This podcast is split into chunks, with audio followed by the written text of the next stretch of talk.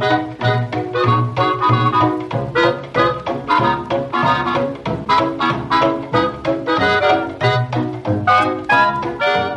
und herzlich willkommen zu einer neuen Folge des Lila Podcasts. Hier ist Katrin Rönicke. Und hier ist Susanne Klingner. Halli, hallo. Hast du Valentine's Day gefeiert? Nein, das ähm, ist nö. Also nö. ich, ich lehne das ab und beziehungsweise ich lehne das nicht ab, ich ignoriere das. Das ist wahrscheinlich Sehr der bessere Ausdruck dafür. Das ist mir scheißegal. Und hast du Galentine's Day gefeiert? Was ist denn Galentine's Day? Galentine's Day ist, wie Leslie Knope aus der Serie Parks and Recreations sagt, just the best day ever. Wer die Serie nicht kennt, sollte sie unbedingt schnell anfangen zu gucken. Leslie Knope ist total toll, gespielt bei Amy Poehler und sie hat den Galentine's Day erfunden.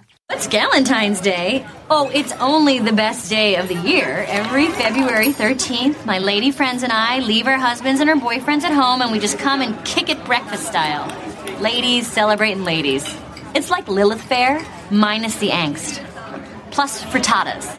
Genau, das ist Galentine's Day. Und das Lustigste ist, die hat das in der Serie Parks and Recreation, ich glaube 2010 erfunden quasi, oder ihre Autoren und sie haben das erfunden. Und das ist in Amerika mittlerweile total populär, am 13. Februar Galentine's Day zu feiern. Ganz cool. großartig. Sollten wir auch machen, dass Auf man sich Fall. mit den Freundinnen trifft und einfach einen sehr, sehr guten Tag hat. Das ist eine super Idee. Mensch, schade, dass er jetzt schon vorbei ist. Vielleicht ja, ähm, nächstes können wir den Jahr. ja noch irgendwie nachholen, so vielleicht am 23. Oder wir müssen nächstes Jahr einfach früh genug darauf hinweisen, weil wir hätten ja. dann in der letzten Sendung den Leuten das schon erzählen sollen und sagen sollen, hey komm, macht Galentine's Day und schickt uns Fotos davon. Das wäre sehr lustig. ja, in der letzten Sendung wusste ich ja noch gar nichts davon. Jetzt bin ich völlig mindblown sozusagen. Ja, apropos letzte Sendung. Wir werden ein bisschen auf die letzten beiden Sendungen zurückgucken, weil wir da wahnsinnig viel Feedback bekommen haben. Ähm, der 90. Lila Podcast erinnert ihr euch vielleicht, da haben Barbara und ich über ganz viele verschiedene Themen gesprochen und dann sind wir beim Thema neuem Sexualstrafrecht in Schweden ordentlich ins Schlingern gekommen.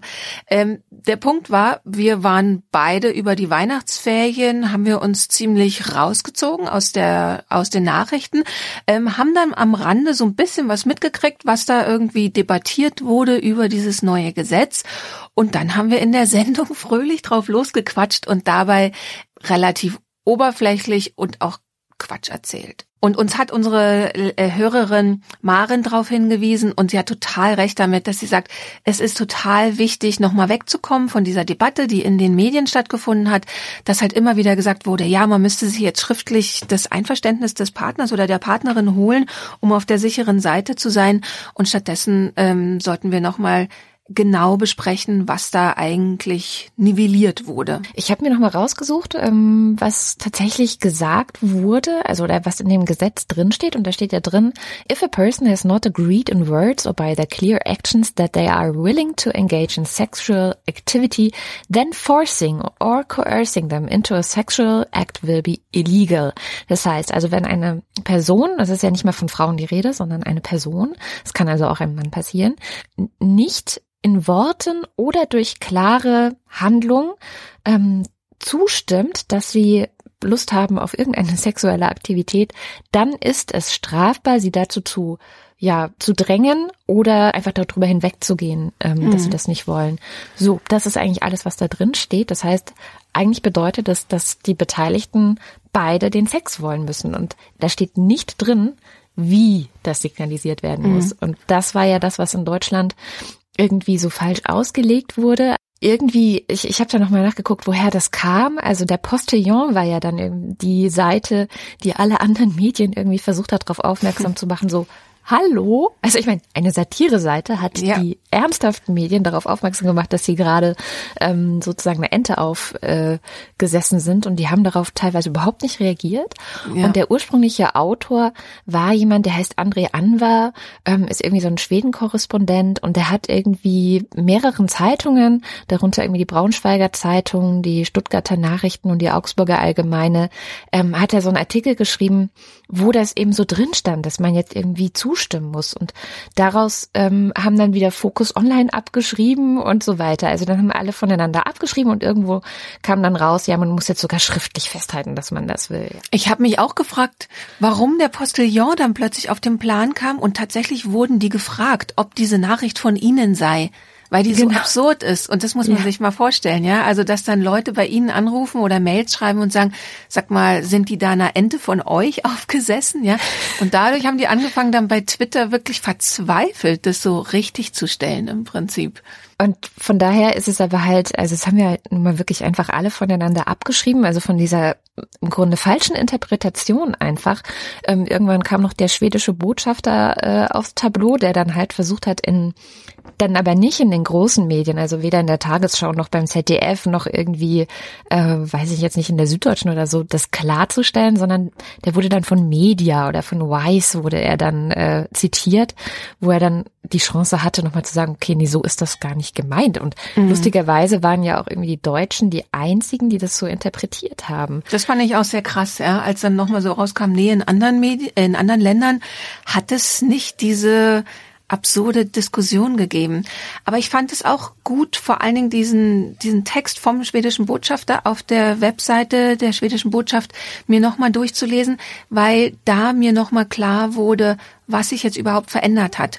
Weil mhm. für mich war zum Beispiel, ich habe ja auch in der Sendung gesagt, dass ich glaube, es ist eher so ein kulturelles Signal. Also, dass man versucht, in die Köpfe so, so ein Verhalten reinzukriegen. Und das ist aber juristisch, dass ich nicht sehe, wo der Unterschied ist, weil man eben vorher ja eigentlich schon bestraft werden konnte und natürlich nachher bestraft werden kann und dieses Problem von Aussage gegen Aussage ja auch bestehen bleiben kann. Mhm. Und da war genau. aber noch mal sehr schön ähm, beschrieben auf dieser Webseite der Botschaft. Bislang setzt der Tatbestand der Vergewaltigung die Anwendung von Gewalt oder Bedrohung voraus. Also, das Opfer wird gefragt, hast du dich denn gewehrt? Hat der ja. dich denn bedroht? Und das wird damit im Prinzip abgeschafft. Also dass nicht die, äh, das, das Vergewaltigungsopfer in der Bringschuld ist, sondern der Vergewaltiger klar machen muss, woran hast du denn erkannt, dass die andere Person wollte? Ich fand es halt von der Mediendynamik auch nochmal so erschreckend eigentlich.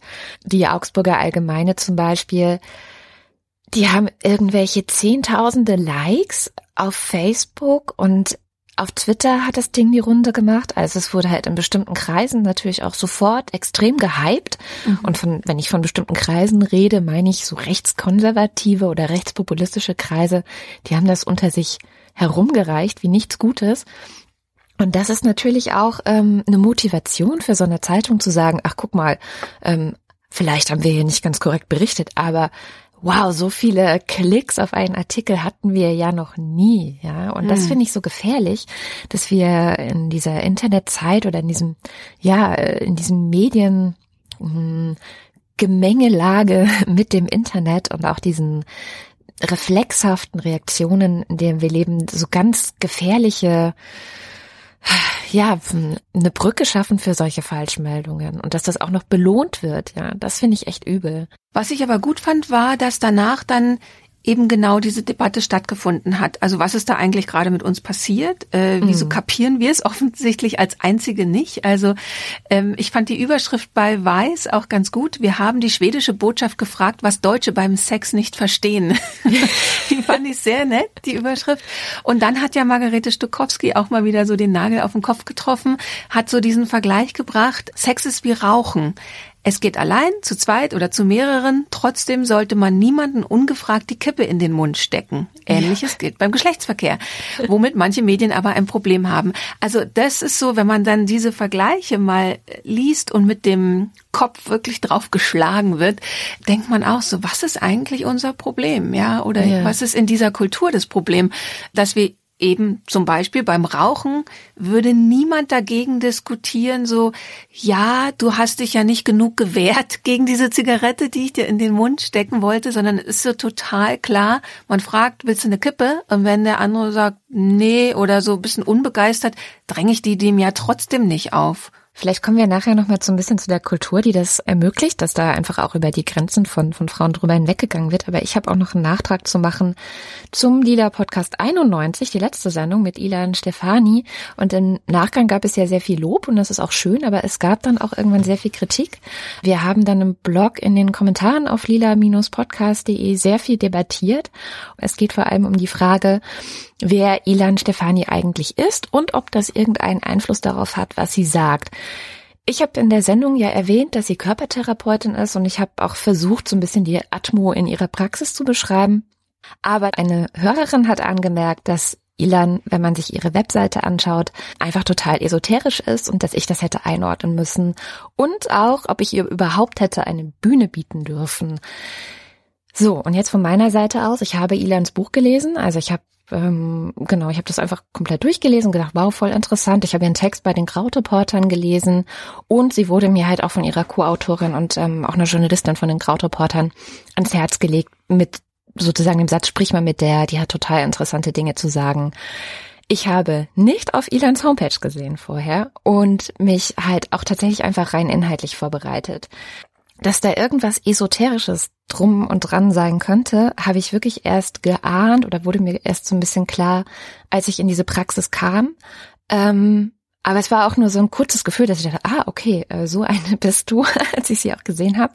Also ich kenne diese Atmosphäre halt auch, ja, dass es so irgendwie nach ätherischen Ölen riecht und man irgendwie einen Tee hingestellt bekommt und dass so Matten rumliegen oder so. Ähm, und dann ist es auch so, dass ich einige Freunde habe, die so ein bisschen esoterisch unterwegs sind. Also für mich ist das halt nichts Böses, sondern ich kenne das und ich ähm, bin es auch so ein bisschen gewohnt. Also ich fühle mich da nicht sofort unwohl. Und es ist für mich auch was anderes, als wenn jetzt irgendwie Nazi-Symbole an der Wand hängen würden oder rassistische ja. Sprüche oder so, ja. ja. Und das Einzige, was mir dann während des Gesprächs immer mal wieder aufgefallen ist, ist, dass sie so bestimmte Wörter benutzt oder bestimmte Bena Metaphern benutzt, die wiederum, glaube ich, aus so einem esoterischen Jargon stammen, also vermute ich. Da habe ich mich dann aber einfach bemüht, diesem bisschen zu übersetzen, ja. Was ich sicherlich überhaupt nicht gemacht habe, war mich da jetzt irgendwie journalistisch zu distanzieren zu ihr. Ich habe das auch versucht, durch die, durch die Einrahmung, die ich in der Sendung gemacht habe, einigermaßen transparent zu machen, weil ich ja zum Beispiel sage, dass ich sie für eine beeindruckende Frau halte. Und ähm, ich glaube, man merkt ganz deutlich, dass das einfach meine persönliche Haltung ist. Und dass ich ihm beeindruckend finde, was sie erlebt hat, wie sie so ihre Geschichte erzählt hat und welche Erfahrungen sie dann auch mit uns teilt. Dabei, glaube ich, ist es dann eben gekommen, ich weiß nicht, ich, wir sind uns auch, glaube ich, noch nicht so ganz einig, was genau passiert ist. Also wir, da meine ich jetzt die Kommentatorinnen und ich. Aber Ilan verallgemeinert in der Sendung halt hin und wieder, ähm, spricht davon, die Männer haben miese Orgasmen oder sowas. Und ich weiß nicht, ich sag jetzt einfach mal an dieser Stelle, es tut mir leid. Also mir ist das in der Sendung selber so nicht aufgefallen oder auch nicht negativ aufgestoßen, weil ich halt ihr Buch kannte und immer das Gefühl hatte, dass klar ist, dass es hier ganz subjektiv, also von sich ausgehend einfach ein Bericht ist. So, was habe ich gelernt, was habe ich damals im, im, im Puff gelernt, was nehme ich daraus mit? Wahrscheinlich habe ich auch dann deswegen an vielen Punkten gar nicht nachgehakt, weil es auch meine Erfahrung ist, also weil das bei mir einen großen Resonanzboden gefunden hat in dem Moment. Ähm, andererseits, ich habe ja auch ein Buch geschrieben über Sex für Reklam. Ähm, dabei bin ich in der Recherche auch auf ein Buch von ähm, einem Autor gestoßen, der hat geforscht, warum gehen Freier oder warum gehen Männer zu Prostituierten. Auch damit hat sich vieles von dem, was sie gesagt hat, gedeckt. Ich glaube, der Resonanzboden ist so der entscheidende Punkt. Also ich habe mir ja, die Debatte auch durchgelesen und ähm, eben die Reaktionen sind ja ganz unterschiedlich. Also wenn ich ja. eher ein Typ bin, der sagt, ich kann mich total auf eine andere Person einlassen, ja. Und manche Sachen, die die erzählt haben, da dachte ich auch so, ah, interessant, dass sie das so sieht und Mai ganz schön verallgemeinernd und so, mhm. wo ich dann so, aber innerlich denke, erstens ist es ihre Meinung, und sie kann mhm. ja sogar der Meinung sein, alle Männer sind so und so, ja. Und dann ist natürlich der zweite Schritt, was erwarte ich? Dann erwarte ich jetzt ähm, ein investigatives Ding, erwarte ich, dass sie jetzt äh, ins Kreuzverhör genommen wird oder bin ich auch okay damit, wenn sie mir jetzt einfach mal erzählt, wie sie das so denkt und ich ordne mir das ein. Und mhm. das ist so, diese Erwartungshaltung macht, glaube ich, viel von dem Hörerlebnis, nennt man es so schön. Wahrscheinlich, ja. Aus, wie ich damit klarkomme. Ich finde es gut, dass wir da so eine gesunde Diskussionskultur haben auf der Website. Ja, das, das finde ich super, weil die Hörerlebnisse, nennen wir es mal weiter so, werden immer ganz unterschiedlich sein. Manchen äh, sind wir vielleicht zu fluffy, manchen sind wir zu hardcore. Einer schrieb ja dann auch so, naja, wo Feminismus ist, ist Esoterik nicht so weit da denke ja. ich, da sollten wir noch mal, das Fass können wir in irgendeiner Sendung noch mal aufmachen, weil das finde ich eine ganz spannende Behauptung, die bei mir sofort Widerspruch auslöst. Aber das ist vielleicht mal ein Thema für, für ein andermal. Ähm, aber ich fand es sehr gut, tatsächlich nachher so diese, diese sehr intensive Auseinandersetzung auch mhm. zu lesen. Also es hat dann doch ganz viel mit den Menschen gemacht, hatte ich das Gefühl. Ja, und ich muss sagen, absolut auch mit mir. Also ich fand es auch, ähm, ich bin da einfach total dankbar, weil ich wieder gemerkt habe, so krass, was wir für coole Hörerinnen haben. Mhm. Ja, also die regen sich eigentlich auf und ich meine, wahrscheinlich in jedem anderen Medium und Milieu würden Leute sich aufregen und dann nie wieder reinhören oder das Abo kündigen oder ich weiß nicht was machen. Und ähm, da so darauf hingewiesen zu werden, dann total respektvoll miteinander zu diskutieren. Anne hat die Sendung sogar nochmal gehört, ja. um ihre Kritik untermauern zu können, was ich einfach zu krass finde. Also von daher, ja, ähm, vielen, vielen, vielen Dank. Wenn wir schon bei weiblicher und männlicher Sexualität sind, uns hat ja. unsere Hörerin Elena eine extrem nette Mail geschrieben und hat uns einen Artikel empfohlen, nämlich äh, aus The Week. Der Artikel heißt The Female Price of Male Pleasure und den können wir euch nur so, so, so empfehlen zu lesen, weil der nochmal ein sehr, sehr interessantes Licht auf weibliche und männliche Sexualität wirft. Ich muss dazu sagen, ich habe das Gefühl, dass es eine sehr US-amerikanische Perspektive ist, beziehungsweise die Studien, also es ist eine Autorin von dort, die Studien sind dort geführt und das Phänomen halte ich zu einem gewissen Grad auch für US-amerikanisch. es geht mhm. nämlich darum, dass die Definition von Bad Sex, also schlechtem Sex, bei Frauen und Männern extrem unterschiedlich ist. Männer meinen damit, dass es halt nicht wirklich befriedigend war, die Frau zu passiv war oder irgendwie langweilig. Und Frauen meinen damit, dass es, dass sie sich emotional unwohl geführt haben, dass sie ähm, Schmerzen gefühlt haben sogar. Das subsumieren Frauen oft unter dem Schlagwort schlechter Sex. Also auch das hat bei mir wieder total resoniert, muss ich echt sagen. Und vor allem es gab, weil du gerade sagtest, es ist so ein US-amerikanisches Phänomen, es gab aber interessanterweise gerade diese oder letzte Woche, müsste ich noch mal gucken, bei der Edition F also bei einem mhm. deutschen Medium auch einen Artikel darüber, warum so viele Frauen darüber schweigen, wenn sie Schmerzen beim Sex haben. Das ist ja eine sehr selten diskutierte Frage. Also ich kann mich eigentlich an keine größere Debatte darüber erinnern, dass Frauen Schmerzen beim Sex haben, dass irgendwie das mal thematisiert wird und dass darüber gesprochen wird, sondern das ist ja auch so ein bisschen dieser, ähm, ja, letztendlich diese Quintessenz des Textes, dass man Frauen stattdessen beibringt, das hinzunehmen und das mhm. auch als normal anzusehen. Ja, Sex macht halt keinen Spaß oder auch dieses ähm, dieser Mythos, dass es beim ersten Mal auf jeden Fall weh tut, dass du das auch schon irgendwie beigebracht bekommst. Dann fand ich die Zahl so krass, dass irgendwie ja 30 Prozent der Frauen, also gut, das sind jetzt US-amerikanische Zahlen, aber ich kann mir kaum vorstellen, dass es hier so viel anders ist. 30 Prozent der Frauen Schmerzen beim Sex haben und 70 Prozent der Frauen beim Analsex, aber sie machen es trotzdem. Und da hatte ich aber eben auch das Gefühl, dass es so US-amerikanisch ist. Ich habe mich jetzt hier nicht so doll damit beschäftigt, aber in der US-amerikanischen Kultur ist ja zum Beispiel dieses Ding, man will Jungfrau bleiben und dann hat man halt mhm. halt Analsex, ja, oder man will nicht schwanger werden. Und da weiß ich nicht, wie verbreitet das hier ist. Mhm. Ähm, also und dass sie es halt haben, obwohl es schmerzt, das finde ich schon, also eben, dass man gar nicht die Erwartung an sich selber hat, erstens keine Schmerzen beim Sex zu haben und zweitens im besten Fall auch Lust zu empfinden, ja. Ähm, oder was heißt im besten Fall? Also bei Männern wird's ja wiederum als der Normalfall. Also das genau. behandelt so dieser ganze Text, ja. Ja. Ich fand es auch so krass, ähm, dieser, dieser Satz, dass es in PubMed, was so eine ähm, Publikation für medizinische Studien in den USA ist, dass es dort fünfmal so viele klinische Studien darüber gibt, ja. wie irgendwie männlicher der Genuss des, Sexu des Sexuellen bei Männern ist viel besser untersucht als zum Beispiel ähm, die Schmerzen von Frauen. Und dann sagen sie so, ja, aber warum ist das eigentlich so?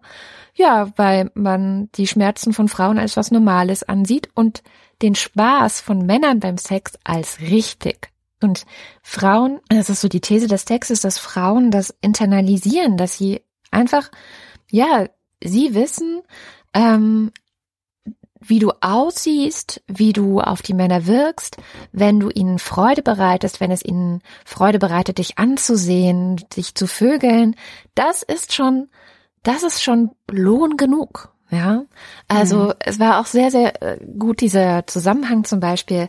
Warum ziehen sich Frauen die schlimmsten Sachen an, um sexuell attraktiv zu sein? High Heels, ja, dann diese diese krass Spanks. engen Sachen, dass man sich so reinzwängt. Also alle diese Sachen sind ja dazu gemacht, dass sie den den Körper irgendwie so hinquetschen oder hin äh, optimieren zu einem mm, Idealbild von Frau, was man unterstellt, dass Männer haben.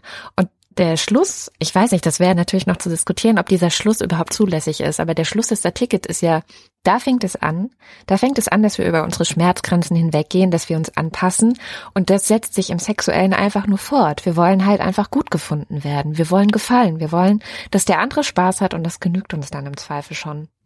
Mhm. Ja. Also auf jeden Fall ein Text, der viel mit einem macht, den ihr. Oh, furchtbar.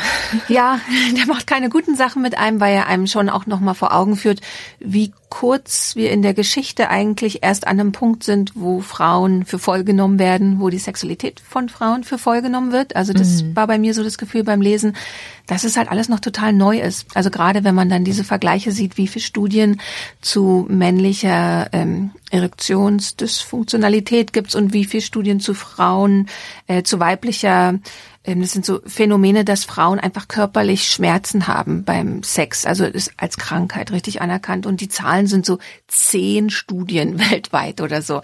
Und wo es bei, bei den männlichen Sachen dann Tausende sind. Was der größere Zusammenhang dieser, dieses Textes ja auch ist, ist ja trotzdem die MeToo-Debatte. Also da gab es ja wieder irgendwie eine Anschuldigung, dann gab es eine Auseinandersetzung über diese Anschuldigung und einen Autoren, Kolumnisten, glaube ich, der dann behauptet hat, ja, das hängt ja nun aber auch mal mit der männlichen Sexualität zusammen und ähm, Frauen müssten halt einfach Nein sagen und wenn sie klar Nein sagen würden, würde das alles ja nicht passieren. Ähm, und das war ja so ein bisschen der Ausgangspunkt, darüber nachzudenken, okay, warum sagen Frauen nicht immer klar Nein und warum gehen sie über ihre Grenzen hinweg? Wer trainiert ihnen das eigentlich an?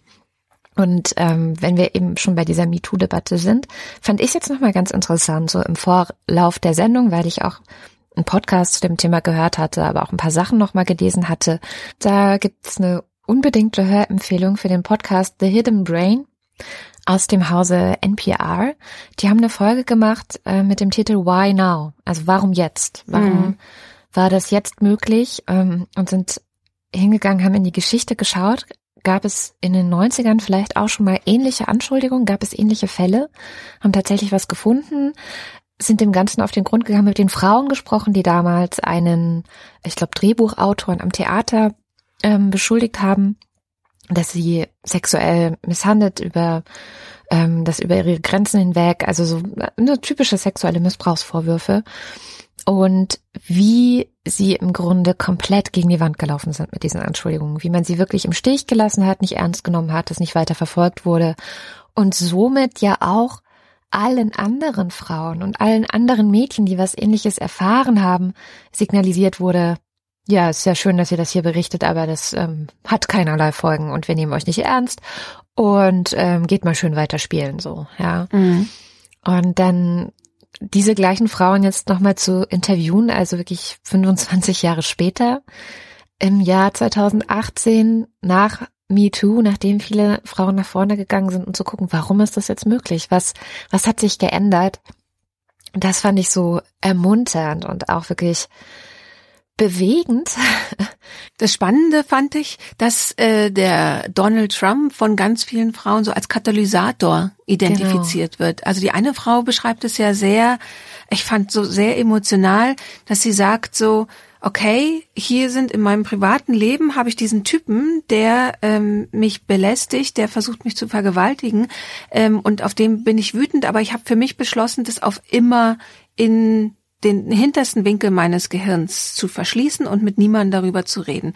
Mhm. Und dann in dem Moment, wo sie sieht, jemanden, der jemand, der genau das Gleiche getan hat, wird zum Präsidenten gewählt, hat in ihr so diese Wut ausgelöst, dass sie gesagt hat, jetzt ist Schluss. Und ja. dann hat sie das öffentlich gemacht, wer sie wer sie versucht hat zu vergewaltigen. Ja. Und ähm, das erzählen ja mehrere. Es gab auch ein paar Artikel dazu, dass der, also dass Donald Trump tatsächlich so ein Katalysator halt für diese MeToo-Debatte auch ist. Das finde ich ganz spannend. Was ich super gut verstehen kann, weil mhm. du kannst natürlich gegen Donald Trump nichts machen. Das ist ja so dieser Punkt. Du, du bist ohnmächtig mhm. und musst zugucken, wie jemand, der so etwas wahrscheinlich getan hat. Also es ist ja nun nicht unwahrscheinlich mehr. Es gibt diese Aussage auf Band, wo er sagt, uh, you can grab them by the pussy. Uh, dieses mhm. unfassbar schlimme diese unfassbar grausame Haltung, die er gegenüber Frauen hat, ja einfach mal auf den Punkt bringt, ja. Aber du kannst etwas in deinem Radius machen. Du kannst deine eigene Geschichte in die Hand nehmen. Du kannst deinen eigenen Vergewaltiger oder sexuell Belästiger, ähm, den kannst du zur Anzeige bringen. Und das hat das Ganze tatsächlich, kann ich mir wirklich gut vorstellen, einfach das fast zum Überlaufen gebracht. Und wenn du dann mhm. natürlich nicht als Einzelne dastehst, sondern viele Frauen in dem ganzen Land das Gefühl haben, okay, ey, wisst ihr was, Leute, es reicht jetzt mal und nach vorne gehen.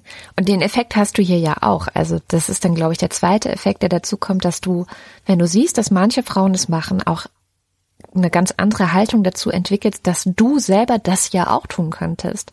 Also inzwischen ist es ja auch bei uns angekommen inzwischen gibt es ja auch bei uns ähm, Frauen, die nach vorne gehen und zum Beispiel in dieser Dieter Wedel ähm, Debatte sagen, ja, das und das ist passiert. Und die Berichte ähneln sich so frappant, dass man einfach denkt, okay. Das finde ich auch so einen interessanten Punkt. Ähm, die New York Times hat ja darüber geschrieben. Ja. Ähm, die haben gesagt, Me Too has done what the law could not.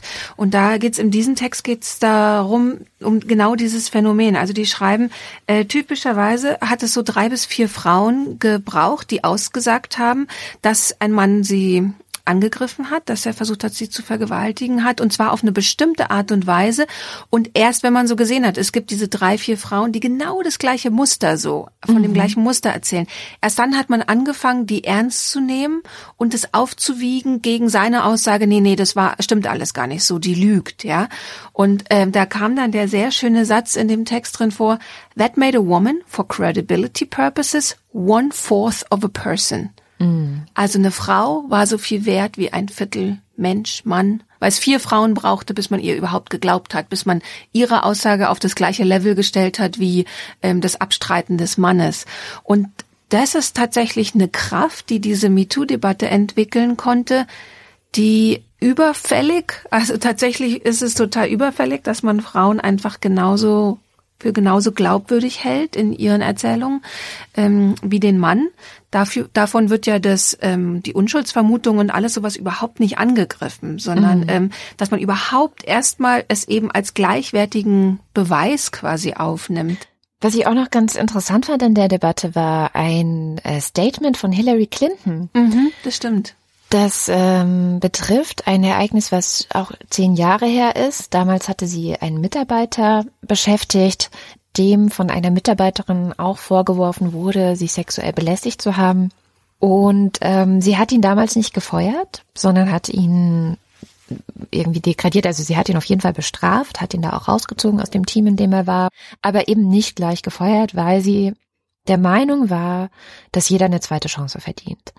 Ähm, und sie schreibt jetzt darüber, wie sie das heute sieht, aus, also wie sie heute dazu steht, was sie sich für Gedanken gemacht hat. Die New York Times hatte die Geschichte rausgegraben, auch hier. Und sie meinte, als die New York Times das rausgebracht hat, hätte sie sofort erstmal diese Frau angerufen, die damals das Opfer war, die betroffen war und hätte mit ihr darüber geredet und ähm, hätte sich erstmal auch erkundigt, wie es ihr geht, was es mit ihr gemacht hat und so. Und die Frau sei einfach dankbar gewesen, dass sie wusste, sie konnte zu ihrer Chefin kommen und konnte das erzählen und konnte mhm. das vertrauensvoll ja darlegen und wurde ernst genommen. Also wurde auch nicht abgewimmelt. Das fand ich auch den spannenden Punkt, dass sie, dass sie sagt, sie hatte das Gefühl, ihr wurde geglaubt. Ja, genau. Und wie wichtig das eben ist.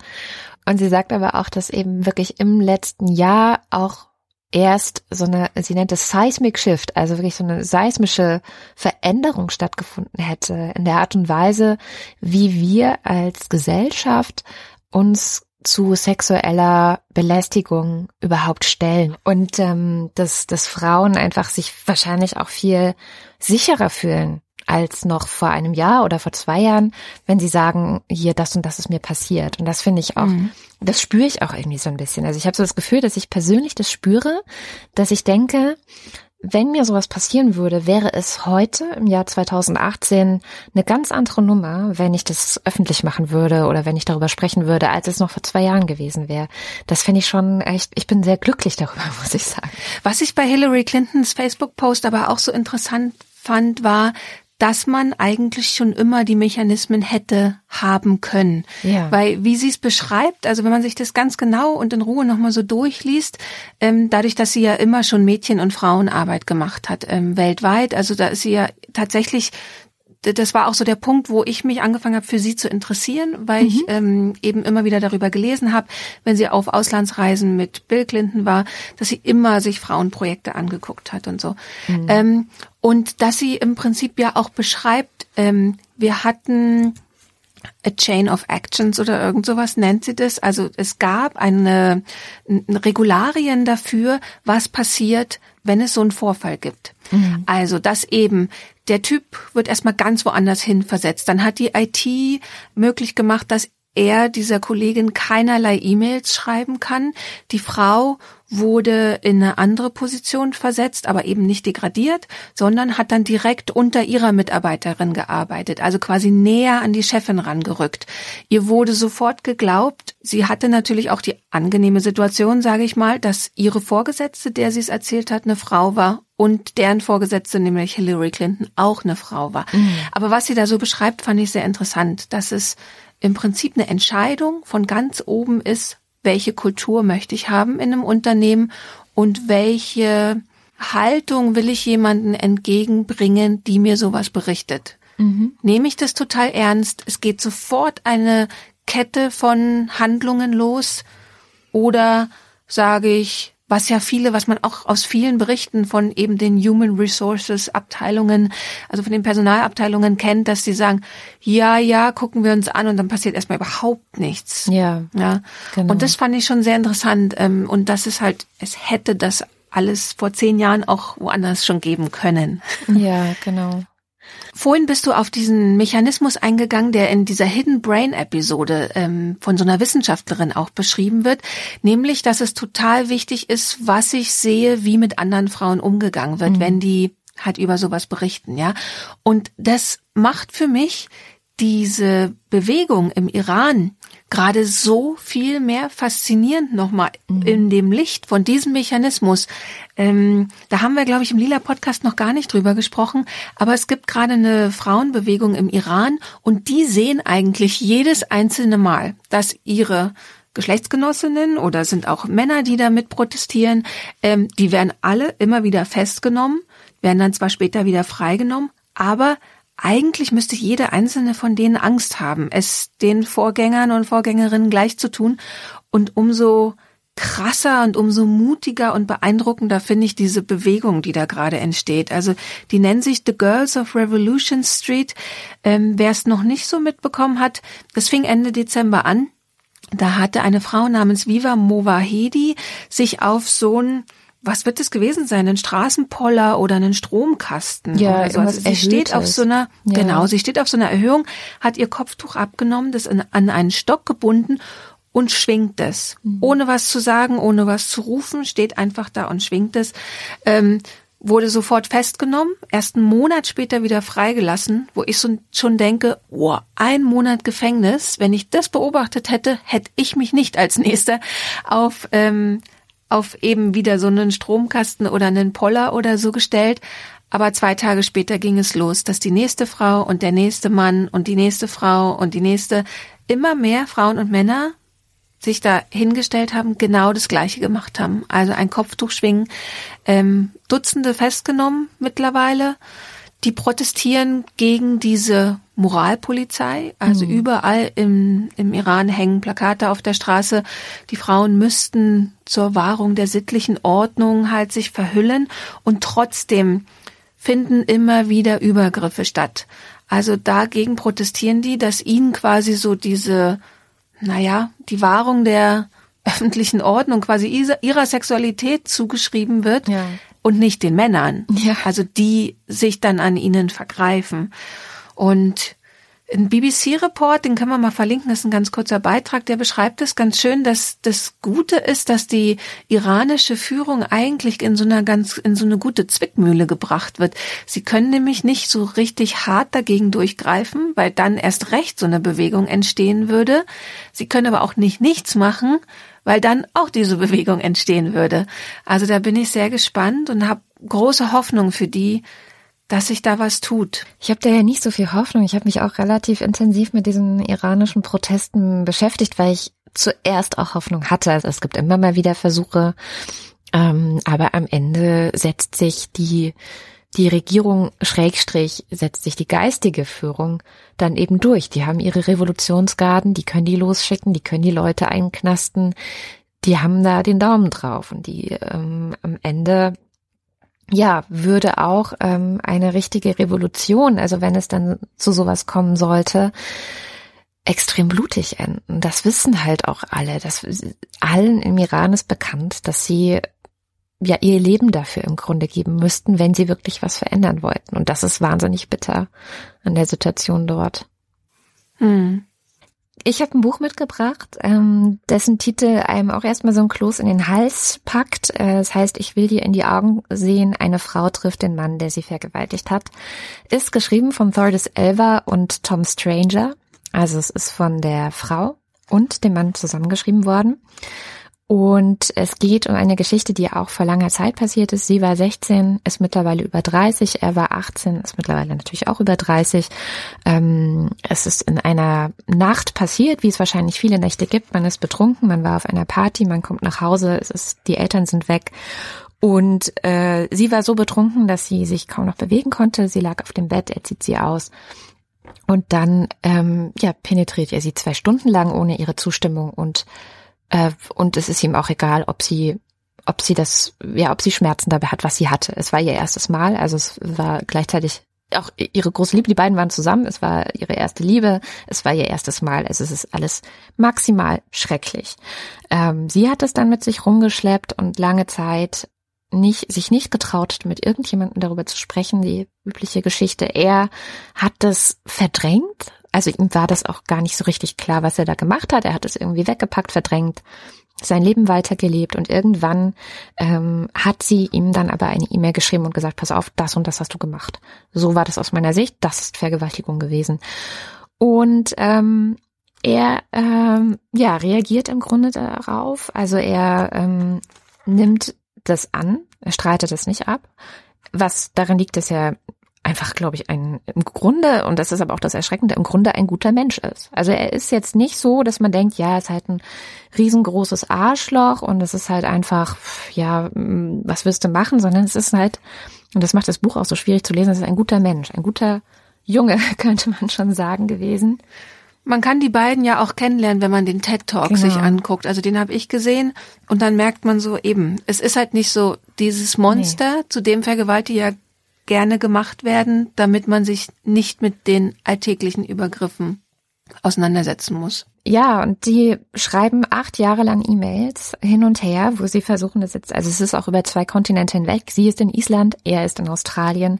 Sie schreiben sich E-Mails, wo sie versuchen, die Sache aufzuarbeiten, wo sie sehr offen, sehr viel darüber sprechen. Und irgendwann stellen sie aber fest, ähm, wir müssen uns treffen. Also so heißt ja auch dann das Buch, ich will dir in die Augen sehen. Ich brauche das auch, um damit abschließen zu können, sagt sie vor allem. Es ist ihr Wunsch. Ja, und dann treffen sie sich in Kapstadt und davon handelt eben dieses Buch. Es ist so eine Art Tagebuch, wo sowohl in die Vergangenheit erzählt wird, wie die beiden damit umgegangen sind, aber eben auch sehr stark in die Zukunft geblickt wird. Also wie geht es jetzt weiter und wie geht es vor allem auch ihm damit? Und ich, ich lese mal kurz eine Stelle daraus vor. Ja, wo sie, finde ich, unglaublich großherzig ähm, darüber schreibt. Hm. Ich würde sagen, ich könnte dich als Vergewaltiger bezeichnen oder zumindest als mein Vergewaltiger, aber es würde nicht stimmen. Es würde nicht mal einen Bruchteil dessen beschreiben, wer du bist. Ich habe mich schon mehr als einmal sinnlos betrunken, aber deswegen bin ich noch lange keine Alkoholikerin. Ich habe hin und wieder gelogen, aber das macht mich nicht zu einer Lügnerin. Ich wurde vergewaltigt und das macht mich nicht zum Opfer. Die Menschen tun ihr Leben lang Gutes und Böses. Was ich sagen will, ist, ich bin eine Person. Ich will, ich will nicht in eine Schublade gesteckt werden. Man kann mich nicht auf das reduzieren, was damals in dieser Nacht passiert ist und dich auch nicht. Das ist eine irre, irre Perspektive von einer Frau, die halt wirklich mhm. vergewaltigt wurde. Ich glaube, dass es nur möglich ist, weil er sich komplett dazu bekannt hat, also weil er wirklich komplett dazu steht, mhm. dass es so passiert. Ähm, das ganze Buch über, oder nicht das ganze Buch, aber so die erste Hälfte über, fragt man sich eigentlich die ganze Zeit nur, ja, aber warum hat er es denn dann gemacht? Also was war denn dann der Grund? Warum, warum hast du es gemacht? Und ähm, an einer Stelle schreibt er dann in seinem Tagebuchteil, Vielleicht musste ich nur zuhören, also wie Sie darüber reden, beschreibt er kurz, mich an alles erinnern, an was ich konnte, meine Gewalt in ihrer ganzen Hässlichkeit anerkennen. Tordes erzählte von ihrem Horror und dann stellte er eben fest, warum hat er es gemacht. Ich habe mir genommen, was ich wollte. Ich habe mir genommen, was ich wollte und es war mir total egal, was ich anrichtete. Heute Abend hat sie mir gesagt, was ich da angerichtet habe, und es stand auch in ihrem Gesicht. Jetzt weiß ich, was ich getan habe, und das Warum spielt auf einmal gar keine so große Rolle mehr. Mhm. Und die beiden gehen dann ja auch hin, also sie ähm, haben sich erst getroffen, dann haben sie beschlossen, darüber ein Buch zu schreiben, dann haben sie diesen TED Talk gehalten, ähm, besuchen auch Veranstaltungen und reden darüber. Und was ihm so wichtig ist und ihr auch, ist die männliche Perspektive zu zeigen. Also wirklich einen Mann sich dahinstellen zu haben, der sagt, ich habe vergewaltigt und es ist halt nicht ein so ein schreckliches Monster, sondern es ist, glaube ich, ein Mann, der im Idealfall es anderen Männern, die sich genauso verhalten haben, ermöglicht, auch dazu zu stehen und auch Verantwortung für das zu übernehmen, was sie getan haben. Das wäre so meine Hoffnung. Dieses Buch ist, also was das mhm. angeht, wahnsinnig groß, also ich finde es, ich bin immer noch dabei, das zu verdauen ähm, und auch mir zu überlegen, okay, was, was bedeutet das jetzt für, für die Zukunft? Was bedeutet das ähm, für das Leben? Und ich hoffe wirklich, dass sich ja die Debatte so ein bisschen dadurch verschieben könnte, zumindest in solchen Fällen. Also ich meine, es gibt natürlich auch ganz andere Fälle, in denen Leute weggesperrt gehören und wo man einfach auch überhaupt nicht mit diesem Typen reden möchte, weil er einfach nur gewalttätig war. Aber diese Fälle wie hier, wo im Privaten, wo in einer Beziehung, wo im Freundeskreis solche Sachen passieren und dann eben die Frage, was machen wir jetzt damit? Und da schreibt er, also Tom, und doch glaube ich, wenn ich anfange, über meine Erfahrungen als Mann zu sprechen, über meine Privilegien und die Männerkultur, dass man mich ächten und verdammen wird. Ich glaube, wenn ich mich selbst irgendwie als repräsentative Männer insgesamt darstelle, wird man mich zu Recht erschießen. Aber will ich nicht mir selbst und anderen Fragen stellen? Will ich nicht wissen, was es bedeutet, ein Mann zu sein?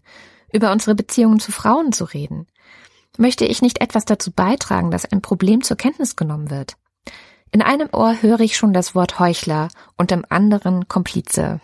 Und genau das ist leider auch passiert. Also wir können da noch so einen Text auch aus der BBC ähm, verlinken, wo Feministinnen sehr hart darüber diskutieren, ob jemand wie Tom Stranger zu Veranstaltungen auf eine Bühne eingeladen und äh, ihm ein Mikrofon hingehalten werden sollte, dass er seine Geschichte erzählt, weil er ist ja ein Vergewaltiger. Sollte man einem Vergewaltiger mhm. zuhören mhm. oder nicht? Vielleicht können wir darüber auch mal wieder angeregt in den Kommentaren diskutieren. Ich würde sagen, ja, auf jeden Fall. Also ich bin so dankbar, dass er das auch gemacht hat, dass er da inzwischen auch mit seinem Namen, mit seinem Gesicht dafür steht. Ich bin übrigens ein Vergewaltiger, das und das ist passiert. Ich habe mir einfach genommen, was ich wollte.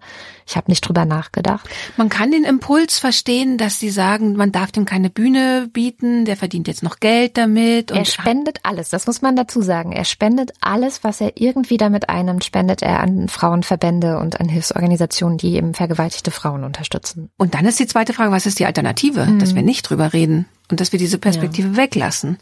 Und da würde ich dann auch immer sagen, das ist die schlechtere ja. Alternative.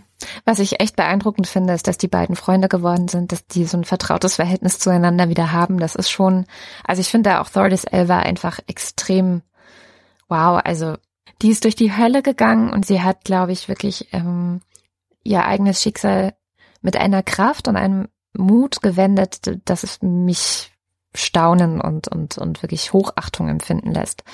Ja. Also große Leseempfehlung vor allem auch. Ähm, Thordis Elva, Tom Stranger, ich will dir in die Augen sehen. Erschien bei Knauer. Gut, dann kommen wir zum Ende der Sendung. Wir haben noch zwei Nee, ein Terminhinweis und ein Aufruf. Und zwar, der Terminhinweis hat uns per E-Mail erreicht und zwar die Organisatorinnen des Lesben-Frühlingstreffens haben uns geschrieben und wir geben gerne den Termin weiter. Vom 18. bis 21. Mai findet das in Göttingen statt. Und alle Infos findet ihr unter www.lft2018.eu. Verlinken wir auch in den Show Notes, dann könnt ihr direkt da draufklicken. Und dann in der übernächsten Sendung wird Barbara eine Schwerpunktsendung machen zum Thema Tage, Menstruation, Periode. Was gibt's noch? Es gibt immer so die lustigen Umschreibungen, die Erdbeerwoche. Erdbeerwoche oder die Tante. Tante Rosa? Wie, wie geht das? Tante Rosa ist zu Besuch oder Tante Pink? Ich weiß es nicht. Aber es gibt so allerlei verschämte und lustige Beschreibungen. Genau. Und sie wird sich mal intensiver mit dem Thema auseinandersetzen und will gern eure Gedichte, Meinungen, alles dazu haben. Also wenn euch danach ist, einen lustigen Limerick über eure Periode zu schreiben, dann macht es. Oder wenn ihr eine ähm, Anekdote habt oder etwas sehr Wichtiges loskriegen wollt zu dem Thema, dann schickt uns das alles am liebsten als O-Ton, also kurz eingesprochen auf dem Handy ähm, und dann als Audiodatei zu uns geschickt oder auch als E-Mail an podcast.fraulila.de. Ich bin sehr gespannt auf die blutige Sendung, die da kommt. Und ähm, ja, wir hören uns dann in ein paar Wochen wieder. Bis dahin. Tschüss.